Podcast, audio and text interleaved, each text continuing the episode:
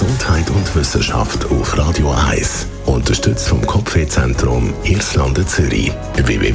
www.kopfwww.ch Jeden Tag einen Spaziergang machen ist Gold wert. Bei diesem Wetter jetzt aktuell vielleicht nicht so anmächelig, aber Spazieren hat viele Vorteile. Spazieren ist gut für unseren Körper und unseren Geist. Zudem gibt es zwei Studienresultate, die ich euch möchte präsentieren möchte. Erstens, Spazieren fördert unsere Kreativität. Wenn man rumläuft, dann hat man einfach mehr kreative Ideen als im Sitzen. Das hat man in einer amerikanischen Studie herausgefunden. Die Erklärung ist, dass körperliche Aktivität generell unsere Denkleistung verbessert.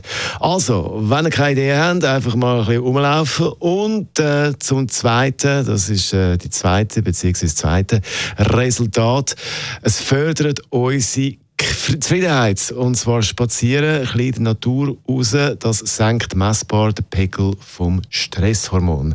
Auch das ist wissenschaftlich bewiesen. Also, vielleicht ist ein Mittagsspaziergang angesagt fürs gute Gefühl und für neue Ideen.